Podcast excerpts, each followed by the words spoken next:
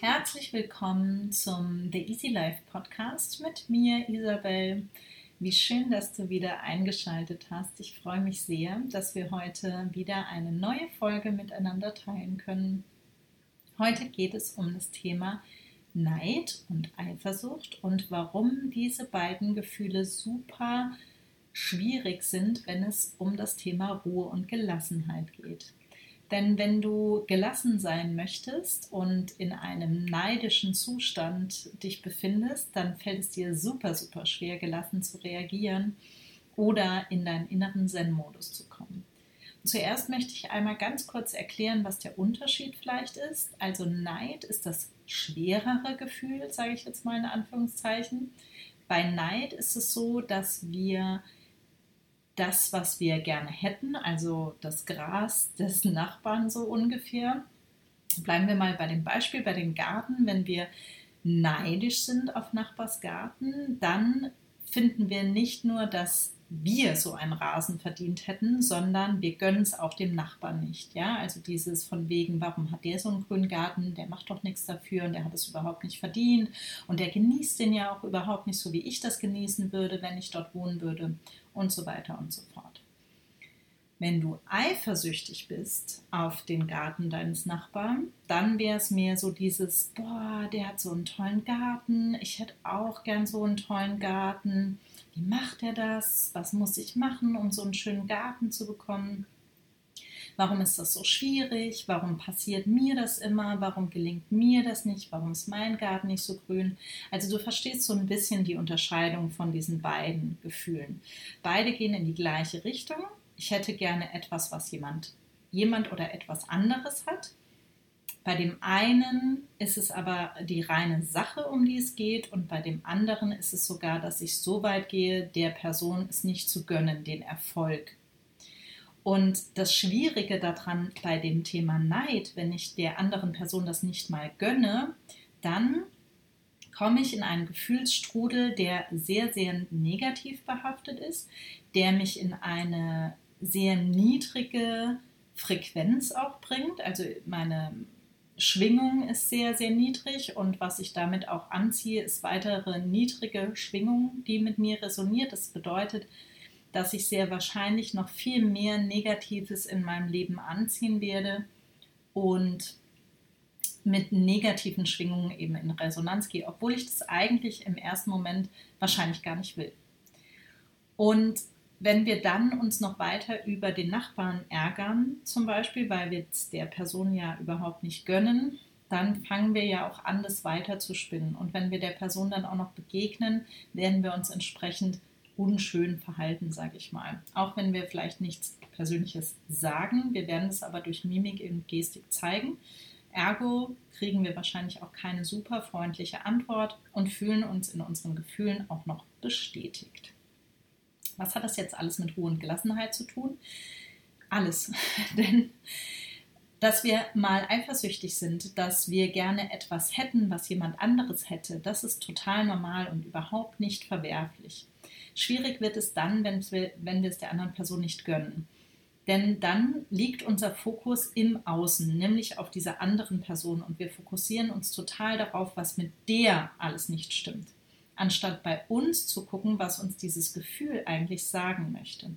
Du kannst dir nämlich vorstellen, dass das Thema Eifersucht zum Beispiel und auch Neid, nur bei Neid fällt es uns schwerer zu sehen, aber bei Eifersucht es ist ein Wegweiser in unser Herz, so ziemlich direkt und es möchte uns etwas sagen. Und jetzt liegt es an dir, ob du da ganz genau hinschauen möchtest, ob du gucken möchtest, was dieses Gefühl gerade in dir ausgelöst hat.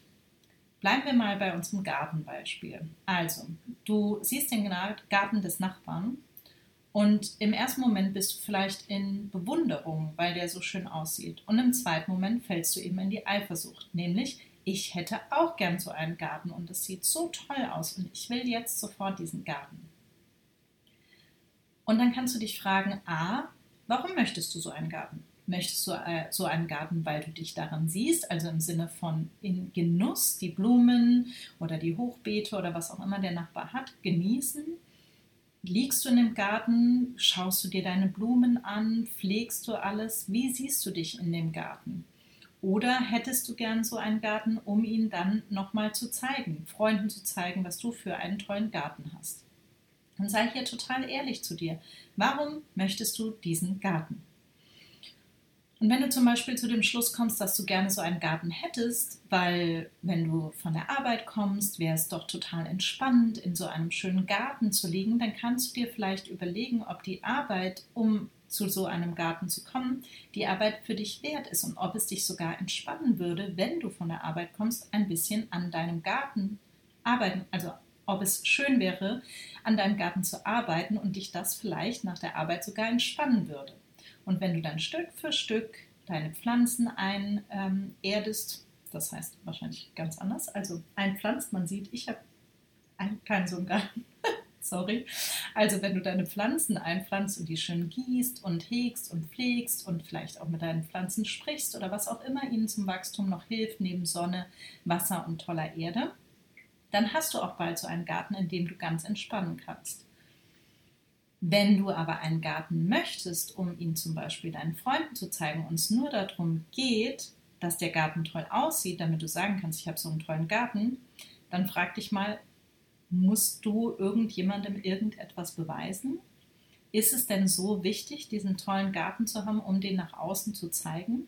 Und wenn deine Antwort immer noch ja ist und du das unbedingt, unbedingt brauchst und es dir leisten kannst, dann wirst du wohl einen Gärtner beschäftigen möchten, müssen, wenn du nicht bereit bist, die Arbeit hineinzustecken.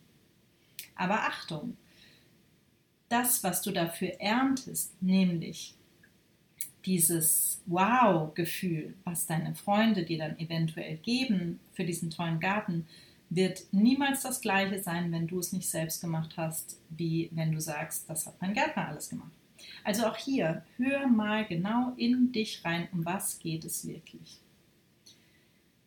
Wenn wir beim Thema Neid sind und du es einer anderen Person gar nicht gönnst, erfolgreich zu sein, dann frag dich auch hier ganz genau, das ist ein noch stärkerer Pfeil eigentlich auf dich selbst. Und zwar ist es gar kein Pfeil mehr, es ist ein, wie beim FBI-Verhör, der Lichtschein, der dir jetzt ins Gesicht gehalten wird, und zwar auf deine Schattenseiten, die dir sagen wollen, hallo, hier bin ich, ich wollte dir gerne mal sagen, das und das verdrängst du immer und das und das kommt mit diesem Gefühl gerade hoch. Und dann frag dich, was genau ist das? Warum darf diese andere Person das nicht haben? Auf welchen Erfolg? Warum bin ich so, so neidisch auf diesen Erfolg? Ist es, weil ich nur den aktuellen Erfolg sehe und nicht sehe, was die Person vielleicht dafür alles getan hat? Denn im Normalfall kommt niemand zu Erfolg einfach über Nacht. Alle arbeiten darauf hin. Was wir meistens sehen, ist das Endergebnis, wenn sie dann erfolgreich sind. Wir sehen nicht die langen Nächte davor, wo jemand gearbeitet hat, die Tränen, den Schweiß, den sie eingebracht haben, um dahin zu kommen, wo sie jetzt sind. Wir sehen ganz oft eben nur dieses auf dem Tröpfchen stehen.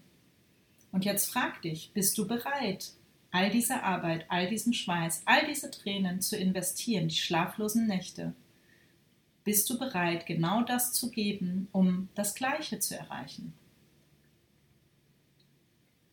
Und so kommst du viel mehr zu deiner inneren Ruhe und zu deiner inneren Gelassenheit, wenn du bereit bist, hinzuschauen. Wo sind deine Themen? Was möchten deine Gefühle dir zeigen? Wir haben heute das Thema Neid und Eifersucht. Ich kann dir aber sagen, Angst ist genauso ein Wegweiser können wir gerne bei einer anderen Folge mal besprechen. Im Moment geht es nur um das Thema Neid und Eifersucht. Und du darfst jetzt für dich ganz klar überlegen, wann bist du neidisch, wann ist es für dich eine extreme Herausforderung, bei dir zu bleiben. Wann ist es vielleicht so, dass du auf einer gewissen Ebene sogar weißt, dass es gerade nicht gut ist, eifersüchtig zu sein oder du möchtest vielleicht gar nicht eifersüchtig sein oder du möchtest vielleicht gar nicht neidisch sein, aber dieses Gefühl kommt andauernd in dir hoch, dann schaust du eben nicht dorthin, wo du hinschauen sollst. Du bist nicht ehrlich zu dir. Du kannst diese Dinge nur auflösen, wenn du bereit bist hinzuschauen. Und aus eigener Erfahrung kann ich sagen, ja, das tut scheiße weh, super unangenehm, aber es hilft. Es hilft total. Es hilft auf jeden Fall, um mehr in deinen inneren Zen-Modus zu kommen. Es hilft dir dabei, dich besser kennenzulernen, um mehr im Hier und Jetzt zu sein. Denn es sind eben nur Gefühle, Gefühle, die kommen und gehen. Und du entscheidest darüber, ob sie dein Hier und Jetzt so sehr beeinflussen, dass sie damit auch deine Zukunft bestimmen. Du alleine entscheidest in jedem Moment, inwieweit du dich von deinen Gefühlen überrollen lässt oder nicht. Und ich weiß, das hört sich jetzt total easy peasy an. so meine ich das nicht. Natürlich ist es super viel Arbeit und vor allem Übung. Aber je öfter du hinschaust, je öfter du dich von deinen Gefühlen distanzierst und sie dir einfach von, von außen mal anschaust, wie so ein kleines Wesen, als wären deine Gefühle so ein kleines Wesen und jetzt steht auf dem Tisch oder auf, auf dem Sitz oder wenn du Auto fährst, neben dir auf dem, auf dem Beifahrersitz erscheint auf einmal das Gefühl Eifersucht und Neid.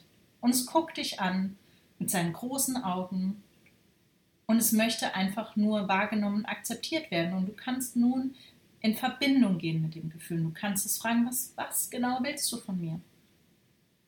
Und wenn du genau hinhörst, wird das Gefühl dir genau sagen, was es von dir will. Und so lernt ihr zusammen an dir zu arbeiten.